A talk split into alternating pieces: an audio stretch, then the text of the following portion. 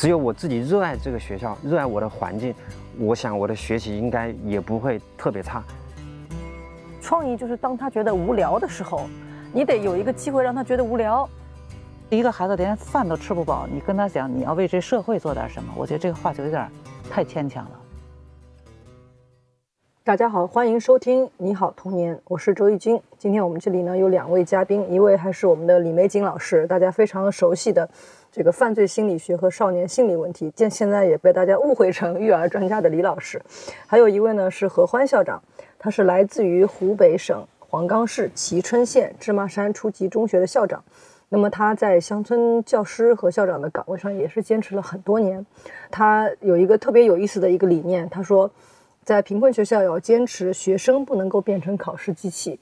而且呢，何校长之前是特别在英国去考察过，对英国的教学也非常的了解。所以呢，这次来跟我们一起来聊天。英国，许多学子海外留学的首选目的地。近些年接触英国教育的中国孩子年纪越来越小，不少家庭趁假期到英国考察，对这里的教育充满期待。我五岁，我是在上海来的，我在这里待了一个礼拜，在世界上最大的玩具店里面买了一些东西。何校长，您是什么时候去的英国？呃，我去英国时间比较久了，十年，二零零九年的时候去的。嗯，当时怎么会有机会去英国？呃，当时是我们湖北省教育厅选拔了我们一部分，呃，因为我是特岗教师，选拔了一部分特岗教师去英国去考察学习。当时觉得，因为我们当时连北京都没去过，就突然一下就去了英国。我觉得跟您接触就特别有意思，就是我们对于乡村的教育，我们可能还理解是停留在这个教育权利的问题，但实际上，呃，像您还有其他一些，就是在乡村的教师和校长都已经开始实践很多的先进的理念。您跟我们说说，您在当时英国去留学的时候，就是看到他们的教学方式，对您最大的触动是什么呢？其实当时的话，触动特别多。比如说，我当时去这个英国的时候，我就看他的课堂是很开放式的。学生在课堂上学习，他们都是很开心、很快乐的，而且学生跟老师还可以对话，什么交流都很自由。再说，他们学生也开设了很多课程，不像我们当时在农村学校，我们只有语数外，呃，物理、化学、政治、历史、地理、生物这些课程。他们的课程是多元化的，他们比如说一些体育课程啊，一些艺术课程呢，还开设了一些课外兴趣小组，比如说风云课啊、机械课啊、呃，机器人课啊，这样课他们都都开设了。您当时考察的是小学还是中学？呃，我们都有，我们小学、初中、高中，包括我们特殊教育，我们都有。当时考察了，在英国考察了有二十一天，考察了我记得是十四所学校，有公立有私立的，呃，各种类型学校都有。当时就是说，我去英国的话，给我的感受就是说，他们的学生在学校里面可以，他们上课，他们不仅仅只是上这些语数外这些课程，他们还可以选课走班。他的学生就是做每一个课都是做的很认真，做的非常好。比如说他的体育课，他的对抗性呢，他的一些团队合作意识都很强。我们可能更多的就是当时在学校，老师就是跑跑步啊，或者做一些简单的体育的课程。所以您看我们拍的就是那个英国那一集的时候，我们第一个概念让我也很惊讶，他们认为的一个私校的这种所谓的叫贵族教育吧，嗯，他们第一重要的是体育课。就是李老师，您自己对这个方面也特别有体验。其实我对这个问题认识也是一个过程，尤其是这些年吧，涉及到抑郁症的问题。后来我就发现呢，很多问题它实际上是一个积累，这个积累的基础就是神经系统的问题。这个神经系统就像我们现在很多，比如像癌症、嗯血管疾病，还有像糖尿，你会发现这些病它都不像感冒和闹肚子，它不是几天之内的事情，于是它就需要一个过程。那么在这个过程呢，我越来越发现，就是我们的这个神经系统它的早年的练就的那个程度。会影响他后来的心理健康，所以后来我就非常注重这个问题。就比如我的第三代，哎，我就跟我女儿讲，我说要让她现在更多的去运动。那我现在讲这个孩子的成长心理学的时候，我也特别强调，孩子从四岁到十岁是一个他体能发展的一个重要时期，就一定要他练。而且我特别提倡这孩子早年要苦着养。现在我们干农活的机会越来越少，所以我觉得体育就是非常好的一种方式。嗯，呃，何校长，因为我之前跟您交流的时候，我印象特别深刻。您在您的学校里面哈，嗯，刚开始您接手的时候，那个学校的学生和老师他们学习的积极性都不是特别的高。嗯，然后您当时先提倡的不是说我们要关起门来备战、要考试，然后要学习，而是说鼓励他们兴趣发展，让他们搞各种兴趣班儿。对，您当时是怎么做的？因为我们是初中嘛，初中最要是要面临升学的这样一个压力。呃，我接任校长的时候，我们学校是很多年没有一个学生考上一中，就没有一个。所以后来就是学生都走完了。我当时接手的时候，五个年级只有三百名学生。因为我是二零一三年当的校长，我零九年我就到英国去了。去了之后，后来结合我自己的个人实际，呃，当时我就提出了这个理念，就是给每一个孩子提供成长的舞台。当时我在学校就是说。开展了很多课程，比如说我们的课外活动、兴趣小组啊等等这样一些课程，我开设了很多。当时我们的老师很不理解，他们说现在我们的学习压力，呃，学生现在都走完了，压力这么大，如果你不多考几个一中，嗯，多考几个高中，那家长会过来吗？学生会过来吗？当时我没有这样做，我是顶住压力，因为是我自己当时就是也在想，我说，当我作为一个孩子来说，我当我自己喜欢上我的学校，喜欢上我的老师。喜欢上我的这样一个班上的同学，只有我自己热爱这个学校，热爱我的环境，我想我的学习应该也不会特别差。实际上，后来我们经过几年的发展，也发现，并不影响我们的这个学习，反而还能够促进我们的学习。后来我们经过三年的努力，我们后来呃中考也考得特别好，孩子们变得特别阳光。您都给他们开了一些什么样的班？呃。比如说，我们有足球、篮球啊，乒乓球啊，还有我们的舞蹈啊、艺术啊，我们的那个美呃美工制作啊，我们的钢琴课。我们后来还争取资金，我们开设了这样一个机器人兴趣小组，还去购买了这个无人机。当然，我们是争取资金去购买的，让乡村的孩子也能够看到不一样的视野，让乡村的孩子跟城市的孩子享受一样的教育。其实他们开始很多老师也不会，但是我说不要紧，我们可以老师可以边学边教。比如说，我们以前有个抖空竹这个课程。没有人会，是我自己在网上看，因为我觉得这个这个课程很好，我叫我们老师老师教，我们老师说不会教，我说不要紧，你跟着视频学。后来老师跟着视频学，学生跟着视频学，后来都躲得非常好。为什么要玩躲空竹呢？呃，我就觉得孩子喜欢就可以了，没有这个理由，孩子他自己喜欢，他觉得开心就行了。比如说我自己，我还在在我们学校开设了一门课程叫滚铁环。就是我，因为滚铁环对我儿时的记忆一促进促进特别大。我我我家里从小是住在这个院子里面，我家里没有这个铁环。我每次放学、上学看到我的同学滚铁环，我特别开心。我有一次，呃，我就把我的压岁钱，记得当时好像是三块钱是几块钱吧，两三块钱给我的同学，跟他换了一个铁环。所以我那那段时间就是那我过得特别开心。我从过年的寒假过来，一直滚滚滚，后来滚到刚好期中考试的时候，我的 数学考得非常差，平时都考可都可以考九十多分，那次是考八十分。我的妈妈特别生气，就把这个铁环丢到池塘里面去了。我记得那个时候我哭了很长时间。后来我我就想，我我记得我儿时滚这个铁环特别开心。后来我又把这个课程又放到我们学校，我后来我的学生他们也玩得特别开心，把这个铁环在学校里到处在滚。我就根据孩子他们的自己的需要或者根据他们的兴趣爱好来定制的。哦，你好像还把这个作为了运动会项目。对，是的，对。我刚才听咱们校长讲的，实际上就是说他的童年的那个感受和缺憾，然后呢，让我们现在的孩子去弥补。呃，其实这个他这做法特别好在哪儿呢？因为我认为哈，在六到十二岁是一个人的兴趣发展特别重要的阶段，这是一个。第二呢，就是也是他身体的那个发育的一个呃神经系统发育的很重要的阶段，在这个阶段就是两个结合起来，第一要动，第二呢还要高兴。如果动了不高兴，那他就是一个痛苦的记忆，只是一个技能训练。如果动了要高兴呢，他这俩对他的神经系统发育都非常好。当他这个调动起来以后，他兴奋起来了，他就容易就是去寻找这个外界的刺激，学习就是其中的一个刺激。也就是说，我们释放的好。所以我觉得咱们校长这个其实很很有意思的一个教育思路。对，我觉得，但是。很多中国的家长听到会觉得说：“哎，您这个方法到底管不管用？好，虽然您说对，而且是要有一定的时间才见得到，是吧？三年你才见到效果。这个有可能是三年，但是我们是确实是在学校，就是经过努力，就是这个三年就是效果比较明显。嗯，而且您的学校是从一开始只有不太多的，呃，这个学生变成了这个地区大家都想来的一个学校。对，我有时候也看到一些家长跟我说这个问题哈，说我这孩子老坐不住啊，一天到晚老不闲的闹腾。一般我的原话就是，你这孩子缺乏锻炼，哦，他的 就他没有精力没释释放出去。对对对对，所以孩子的一定要让他释放，也就是说他在成长过程当中，当你发现孩子坐不住的时候，就说明你要带着他去动了。如果你比如说哦像我那个街坊有一个妈妈就很有意思啊，她就是孩子早年我老听她孩子屋里哭，后来就没声音了。为什么？她每天下班第一件事就带着儿子下楼去骑自行车，妈妈骑大车，儿子骑小车，就在园子里我就看俩比赛。哎，后来这孩子越来越阳光，就特别好了，也不爱哭了。那有的问他，比如说玩儿，他很开心哈，一做作业就坐不住怎么办呢？就还是没玩啊，好。不会的，他这是两个问题，他坐住和玩儿是两个问题。其实做呢，有的时候是需要兴趣的，这个兴趣，当孩子兴趣进去了，他一定能坐住。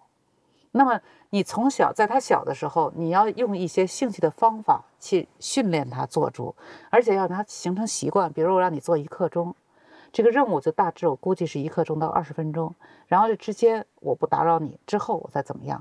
所以这个呢和刚才的运动又是另外，就两个一个同时有。如果你只训练他做，你他是做不好的；光训练他动，不训练他做也不行。所以这个我觉得应该是相互的。One of the key aspects of adult education is that it is more than just the academic grades that we're interested in. We want to be able to prepare the boys, not just for university, but for the life that they're going to go into beyond um, university. That very much focuses in on the skills that they can learn in the co curricular activities. The commitment to a timetable in a school day, the majority of the timetable would be academic focus, but we allow an hour and a half at lunchtime and an hour and a half after school for co curricular activities to take place. 实际上，我觉得特别有意思，就是我们当时去英国拍的时候，也有人问说：“哎，你们拍的怎么都是一些咱们所谓叫贵族学校？就那些学校确实历史很悠久，有四百年的，有八百年的，确实他们的学费也比较贵，然后收的都是一些比较好的背景家庭的这样。但当然，他们也在改变。有的学校就说，我们希望至少有一半的学生以后是来自于各种背景的，啊，他们也在改变。当时为什么就是有观众就说，你为什么不去拍一些公立学校呀？我觉得是这样子的，我是想探讨，就是我们所谓的这种贵族教育里面最精华的东西到底是什么，而这个东西是不是真的跟钱有关系？当然，你说你没有钱，你可能学不了什么法术啊啊这种特别要很花钱的事情。但是我更想大家看到那个理念，他们在教育什么，他在他在学什么。我自己的感觉就是他们在学一些跟学习没有关系的，就是我们叫所谓跟学校的学习没有关系，跟学科没有关系，呃，似乎是一些没有用的事情。就比如说他们上戏剧课，你看到那些孩子进来的时候，他原来那个身体很僵硬的啊。那个老师说，这一堂课我让他们飞起来。我说什么？怎么人能飞起来呢？他就是先让他们培养他们感受到我自己在飞，然后两个人为一组面对面啊，你们眼神交流，说我们一起掉下去是什么感觉等等。到最后就一个多小时以后，他们是让一个孩子跑跑跑，他加速，然后呢，所有的孩子把他拖起来。托起来以后，他不是就感觉在飞翔嘛？那这个过程当中，他锻炼了就是他们个体和个体之间交流，还有一个集体协作、信任等等。他觉得这个所有的这一系列的这种技能，不光是在他表演，他说这个其实不是让他们去登台表演，而是一个身体的训练。将来他做什么工作，可能都会用到这些东西。而且你确实看那些小男孩进来的时候，身体肌肉都很僵硬，到最后他能飞起来的时候，那个孩子的脸就是开心的呀。啊，那种感觉真的特别有意思。戏剧课是当中的一个部分，就对他有这样的课，他还有很多其他课，对对有各种这个艺术课程，有各种就是说你自己想去做的事儿，比如说他一早可以去游泳，他可以去打球。对。他们的体育很重要的当中有一个就是说他不管什么样的天气，你都要去。他觉得就是锻炼一种坚毅的这个精神，所以我们经常看到英国人就是特别冷的天，他们都穿的很少，说我们都觉得他们有第二层皮肤，就是他从小做体育运动，刮风下雨他都去。在这个过程当中，当然他有这个团体，对，更多的时候他们是觉得孩子要有除了学科之外的很多的这个兴趣，他们甚至连课外兴趣课这种这个名字啊，他都改了。他意思说叫同步学习，就是跟对你的学科的成绩是一样的，这样同步的学科。嗯，所以您也是在学校里设置了很多嗯这样的课程。对，我觉得这些课程跟我们的学习是有互相起到促进作用的，包括我们的呃艺术的细胞的开发，包括我们体育的这个能力的培养，我觉得都应该是同步进行的。你不能等我读了高中、读了大学之后，我再培养这个能力就迟了，应该就是说是同步进行的。对，而且您有一个特别好的理念，您认为每个孩子都是一个主角。对，他每一个孩子为什么呢？他嗯比如说，嗯，我当时在学校我们开运动会的时候，以往我们运动会就是几个人的运运动会，全校就两三个人，或者说这个比赛只只取了前五名，或者取了多少名，嗯、也搞个十个比赛，可能学校三百个学生，可能只有几十张奖状。后来我当了校长之后，我就开设了很多项目，就得增加了这个项目的这个获奖的比例。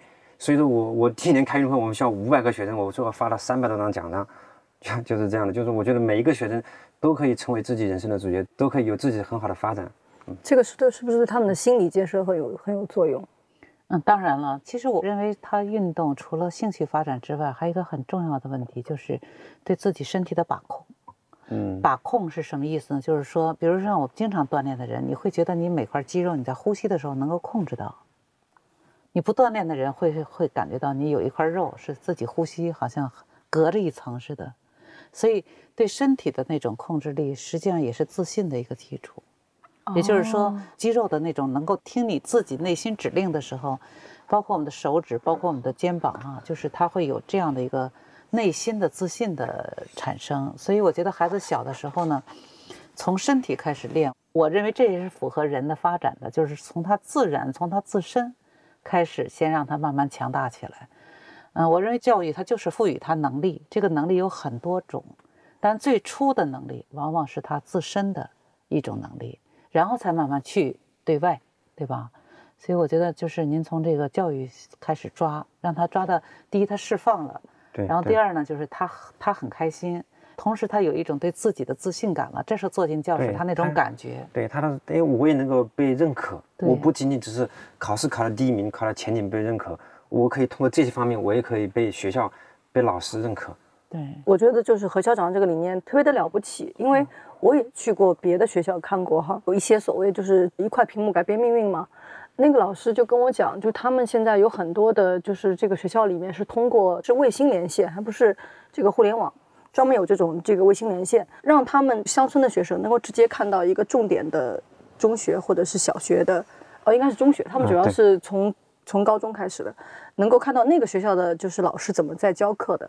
那一开始我们可能有一个误解，媒体的宣传啊，就认为是因为他们直接看到了更好的授课方式吧，他们就变得成绩很好了，就是能考上北大清华。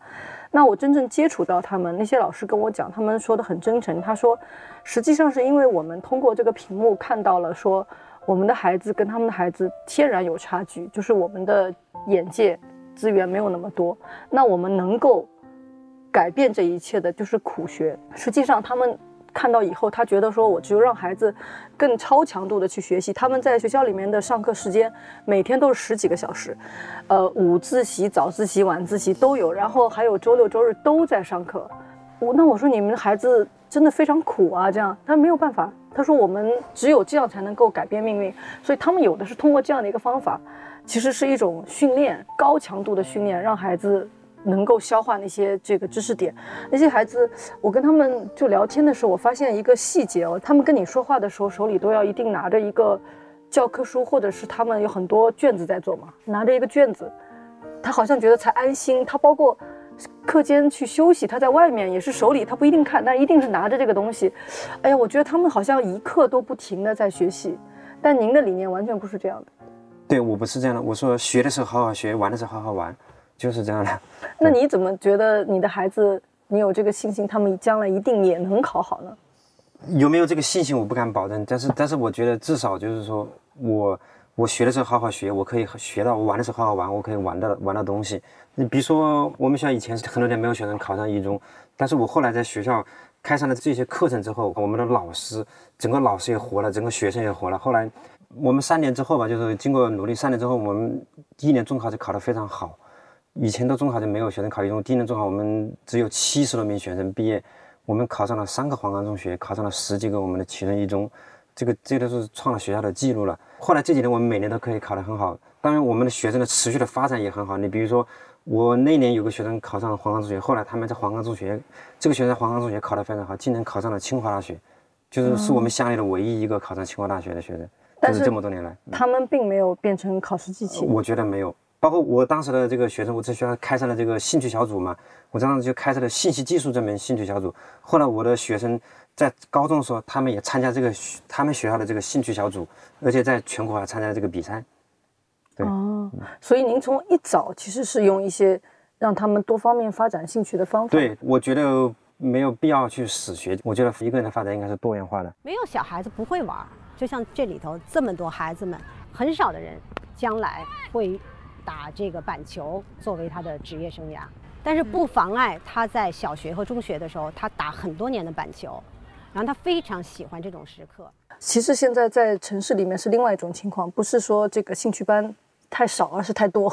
我看到过一些孩子的作息时间表啊，他们这个日程安排满满的，全是兴趣课，啊，就只是文化课程，也都都有。他有文化课，也有各种各样的，呃，就是有什么有网球，有舞蹈，有什么什么很多很多班，就全是满的。所以我们农村就没有这个条件，就是学校来给他们创设这个条件。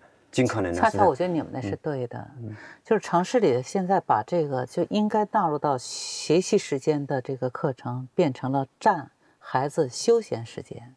休闲，您说的休闲不是也就是学习之外的这个时间，本来应该孩子玩的时间，然后他把它变成了一个上一个专业课的时间。所以我觉得现在的孩子，他虽然上兴趣班，但他并不是自己，首先他不是他的兴趣，对，不是他玩的感受。对吧？你比如说我，我去学书法，虽然书法呢是一个，呃，兴趣，但事实上不是兴趣使然，是父母要我去的。然后当他一旦学了这个书法，已经成技能了，他不是玩儿，他不是兴趣了。为什么玩儿更重要？因为有的家长说，你看这一个小时，他待着也是待着，他玩泥巴也就是在太浪费了。为什么不让他学书法更高雅呢？嗯，其实不是，他是这样的，就是说我记得我上大学的时候看过一个时间分配法。他怎么去做这个科研？然后他就说有多少时间用的是这个，比如解数学，他需要逻辑的；有多少时间去背诵，用记忆的，就是那个用思维，这个用记忆；还有的用朗诵，还有什么听。那么他在这个分配过程当中，实际上他的目的，这就是懂心理学了，就是让大脑不同区域兴奋。哦。然后当另外一个区域兴奋的时候，这个区域就得到了一个休息。然后呢，你会发现，就是很多时候，就包括我们在大学也能看到这个现象，就在操场特活跃的人，往往是班里考试学习特别好的人。实际上，运动它是让着你学习的这个皮层、大脑皮层得到更好的休息。那么，就是我我认为何校长提的这个观念，就是说我让孩子就是二者之间，啊，不要只做一件事儿，不要只去为了考试去学习，而是没有任何考试要求的，就是为了快乐去活动。而兴趣班它不同在哪儿？兴趣班是说是让你增加你的快乐。我认为我们城市里很多兴趣班都是变味儿的。当然有些哈，比如说孩子爱唱歌，他去上了一个合唱班，他很高兴。可是有些孩子的兴趣实际上是父母为他选的，对，选完了以后他又变成了一种技能。对，比如说他们给他选一个咱们现在比较流行哈，比如说什么呃科学班。学习科学或者是什么机器人，不是一听那很酷吗？我看到有些，比如说动手的那种科学班，啊，孩子很很有兴趣，因为他比如说装一个什么这个汽车，然后弄一个什么小的自动浇水的设置，哎，我觉得这还很有趣。但我总认为这些课程应该放在学校里头去，也就是说，就是有一个时间段就是兴趣班，然后把它分成无数班，你自己报名去，而不是让孩子们回到家了周六周日去上这些班。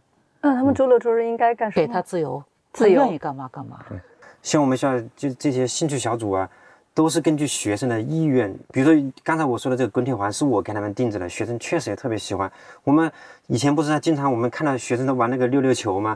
溜溜球老师不要他玩，他说你们下课专门玩这些东西。后来我们专门开了这样一个一门溜溜球这门课程。比如说我们搞运动会、搞晚会，就让学生在这个舞台上给展示给我们老师看，展示给学生看。对。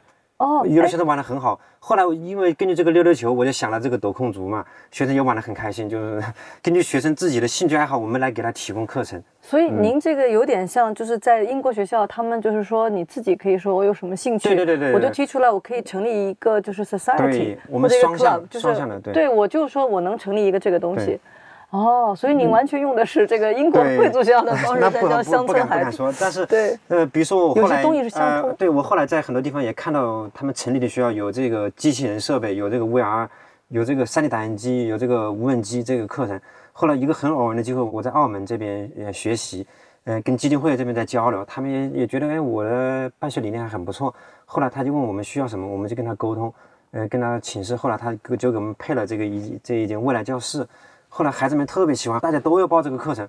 我说那没有办法，那我们需要一千个学生学生嘛。我说这样吧，那你们每个学生轮流来体验一次，他们也很开心看到这个。哦，所以您这些课程是在你的学校里面完成的？我学校里面完成的。我曾经把教育比为就是我们这个开学校就是开饭店一样。就是我们有两种方式开饭店，一个呢就是说经过我精心的研究啊，这个水有多少，米有多少，菜有多少，肉有多少，然后你顾客来，来了就照我这吃，最健康啊，爱吃不爱吃就是它。嗯，还有一种方式就是我准备上二十种，反正我知道你吃上七八种就够，但这二十当中你随便选。嗯嗯。所以我觉得后一种的这种学校的教育方式特别好在哪儿？就是他有了一个自主的这样一个机会。对吧？就是我们讲这个人的这个他自身的一个选择是非常重要的。对，我听过一种说法，就是说他们认为第一啊，孩子实际上他每天学习六小时已经足够了，就说他再也学不进了。对，这一种。第二种，他们认为说创意从哪里来？创意就是当他觉得无聊的时候，你得有一个机会让他觉得无聊。现在我们是孩子全被填满了，对，他所有的时间被占满，他没有，他不可能无聊，再无聊给你 iPad，你看动画片吧，或者他没有一个无聊的时间。那么我有一次问到，就是呃，有一个教育家关于创新的事情，他跟我说，创创新的首先是什么？是自主。对，咱们不老说自主创新吗？其实这两个词特别重要。你没有自主，你没有自己的选择、自己的想法，哪里来创新呢？有这个自我意识去。对，对。所以您的学生就是接触了您的这样一个方法以后，你明显看到他们的改变，变化特别大。我觉得，嗯，对你包括我当时在英国嘛，嗯，去了之后，我们当时很惊讶，我们觉得是不是校长他们不尊重我们？为什么？我我们去了之后，他们都是学生带我们去去唱歌的。后来我哎，我也觉得这样挺好的，这样这样学生可以很自豪的可以来介绍我的学校。他在在介绍当中，他也他的呃锻炼能力，他的一些胆识这方面也都增，也表达能力方面也也都增加了。而且而且当时我有个印象比较深的，我在英国的时候，因为我记得那个时候公立学校，他的学校就是因为冬天他们也比较冷嘛，就是他的门都是合上的，就不像我们在农村学校嘛，都是合上，他们就是一层、两层、两层到三层楼。他们学生一带我参观的，一进这个门的同时，他就告诉我们，他说我们这里。有哪几个安全通道？如果万一发生火灾，你要怎么怎么做？当时我就觉得，哎，这些意识都全部都固化到学生的心里面去了。所以，我我就后来在我们学校也开设了这一门课程，叫“我是小导游”，就是每个学生就是给外来给他的家长，给外面来的人，就来介绍自己的学校。呃，就是就是这样。哦，这个太有意思了。正好我在印度拍摄的时候，就其中有个学校，然后他们的校长就也是，他说你先参观一下，他让我自己随便找两个女孩，说他们带你看。对对对。他说。学校是学生的学校，对对对对。他说他们就该带你看啊。对对，是这样。我们学校现在也是这样。比如说我们开家长会，以前孩子都不敢介绍，他的胆子很小。我说好，今年你要介绍，你明年后年你还要给你家长介绍。我跟孩子们说了，我说你今年介绍的是学校的一些一些硬件条件或者一些什么，那等到明年后年你要给家长介绍你在学校的一些变化、一些发展。那你后年你就介绍什么？所以我跟孩子都给他们布置了任务，就这样。他们后来胆子也很大。外面来的人，他们丝毫不胆怯。比如说，我们有教育局的厅长到我们学校去参观过，他们一点都不胆怯。别人说你根本就不看不出来是你农村的孩子，这个特别有意思。对，我觉得何校长是有自己的这个。我们也是在逐步在践行这这，逐步在完善。他是先动，嗯，然后呢就是社会性了，因为他这种介绍实际上是孩子的人和人之间的了，而且要表达。嗯表达呢，优点在哪儿？他不是表达自己，他表达学校。嗯，所以这就特别好。对对，对吧？像在英国，他们还很重要的一件事情就是说话，就是 talk。他们老师说这件说说话就是要特别重要。一开始我不太理解，因为。你看，就是在这呃所有欧洲国家当中，他们都认为英国人是最能说的。当然，有时候有一些贬义啊，有的时候觉得他们其实没有说什么内容，但是听起来就很漂亮。因为在英国，就说话讲话漂亮这件事情很重要。你看，在那个议会里面，那些人吵架吵架，但你听他说话都特别有意思。一很普通的一句陈述句会被他说的天花乱坠的，但是他们为什么觉得说话这件事情这么重要？甚至我采访的当中有一个那个私校里面，他们学校的校规啊，或者说他的一个这个标语就叫说我们学校的孩子能说。我就问校长说，我说说话为什么那么重要呢？他说，首先说话是一种态度，就像您刚才说的，孩子能够介绍学校的话，他说。他能说话，就代表说他能跟比他职位高的人说，也能跟比他低的人说，他不会因为你高，他就觉得自己会卑；看到比他低的人，他就会觉得他要高，没有这个意思。或者是农村的孩子，平等，他很少见到外面的人，别人一来，比如说我们以前外面有人来问他，他说喊同学，他们连一扭头就跑了，都不不敢跟他们跟他们接触了。他认为这样子你会说话呢，你和人交流以后，对你的自信是一个非常好的一个帮助。你可以当你可以站在一个舞台上，站在众人面前，清晰表达你的观点，对你的人生的帮助是多么的大。而且呢，还有一点就是说，你要能说的话，你要言之有物啊，你要有东西可说。所以在像那个伊顿那样的学校里面，他们会让孩子从小他就订报纸，吃早饭的时候就是看报纸。不管你是从事什么工作，你学什么专业，你对于世界大事你都得了解，还能跟同学、跟老师交流。啊，我觉得这种训练好像对于说，我不仅仅知道我是一个学生，我在学校里要学这个数理化，我对于我我的小环境到学校，大到整个世界，我都要去知道它。对对。让他们更多的接触社会，并不是等我学习完了之后，在这个封闭的环境学习完了之后，我再去接触，那就是已经迟了。对对，其实说话挺重要。这个弗洛伊德说，说话能治病。嗯，说话不光是交流，还能治病。嗯，其实我看很多大学生啊，有的就是也是可能家来自这个农村地区啊，他们虽然学习成绩很优秀，但就有一个弱点，就是不会表达自己。所以当他们走向社会的时候，他们会遇到很大的挫折感。我记得美国曾经发生过丹佛影剧院的枪击案，嗯，这案子当时挺轰动的，媒体也都报道了。他这个人当时做完案以后啊，到车场被我们警察抓住。警察抓住他的时候，他说我家里还有炸药，然后呢还说了一句话，我就是一个小丑。后来这个案件也报道过，就是法庭对他审判的时候，他的那种漠然啊，研究了一下他的问题，就发现他上完本科以后，想去找工作，居然最难过的就是面试这一关。他他无法去面试，就不知道怎么去跟人说话回答，于是他就退回来，接着读研究生，读了完硕士研究生，他接着毕业了，你得出去工作，他又去找工作，然后还是这个问题解决不了，后来他又回来读了神经心理学，作案的时候就在读神经心理学博士的时候做的案，他在家里有炸药呢，当我们警察进去以后，那一层的炸药整个我开玩笑就按照脑神经来设计的，非常复杂密布。就警察拆了大概有一好几天吧，一周吧，大概时间才把那个炸药拆掉，所以你就会发现，就是人他可以智商很高，但如果他不能很好的表达自我，他其中一个社会功能就会缺失。我觉得这个言语表达它和抚养有关，还有一个就和他后天的培养。就是抚养呢，是因为他亲人要多的话，他耳边声音多，他就听得多，他就容易说。嗯。但是如果家里贫困的话，往往家里亲人也少，因为外出打工去了嘛。所以他们往往耳边无声，因此这种孩子呢，他就会出现那种就是不知道怎么去见生人，然后遇到人以后不知道怎么去跟人说和表达。所以呢，只有在学校来弥补。如果学校我们再忽略这个问题，就很容易出现就是他刚才我说的那种社交障碍。哎，那您觉得我们今天的孩子们，他们因为有了很多的机会，其实是独自面对屏幕的，就打游戏也好，或者是看电视也好。他们是不是会减少了他们跟就人与人面对面的这种交流？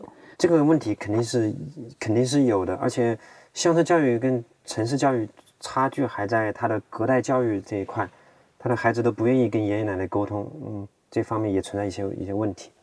所以就是我们现在觉得孩子都是很多时候会用电子产品，对吧？他们的屏幕时间很就很长，用手机看电视等等，这个在城市里面很明显。那我其实自己也。就是最近有去一些，呃，就是这个乡村，我发现孩子很多也都是蹲在马路旁拿着手机，有的时候看一排小孩拿着好几只手机。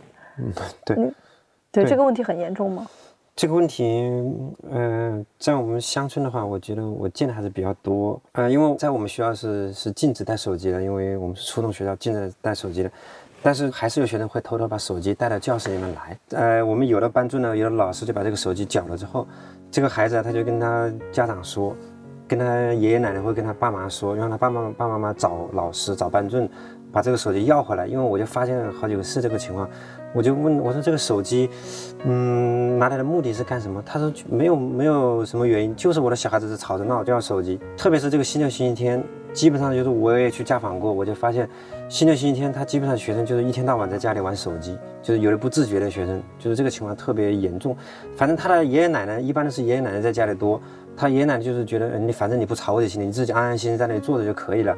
看电视啊，看手机这个情况都比较突出，在农村学校。当然，他们有一定的娱乐嘛，接触电子产品也是现在很普遍了啦。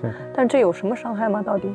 肯定有啊，我是这样认为的，就是说孩子你让他不接触手机和电脑那是不不可能的，对对对。但是呢，应该有一个时间段，就跟我们到点睡觉，到点要要起床，到点要上课一样。所以呢，我觉得可以那种方式，就是说，嗯，老师可以收，但是等下学的时候要还给他。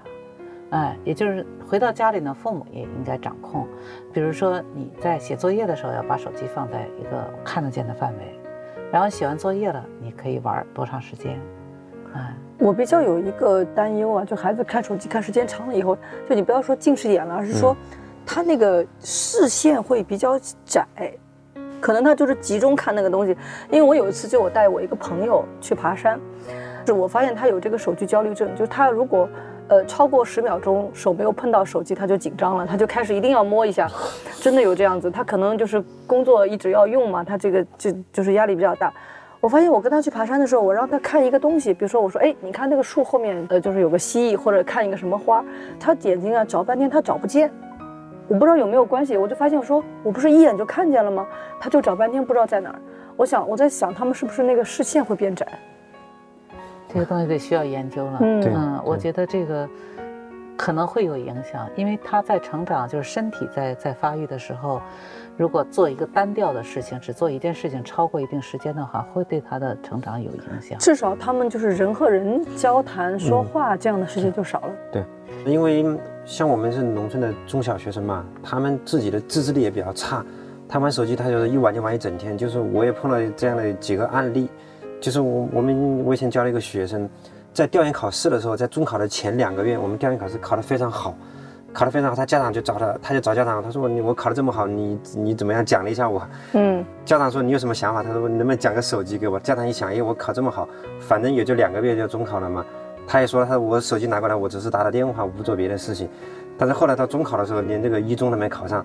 后来一问，他的爷爷才告诉我们老师，告诉他的爸妈。说他在买了手机之后，天天晚上在家里玩得很晚。他爷爷是抓了好几次，他没办法，他自己他说我我还是要玩，最后导致自己中考也没有考上，就是只能靠抓。这事情上有没有能够靠自律？好的，这一集我们先聊到这儿，下一集接着说。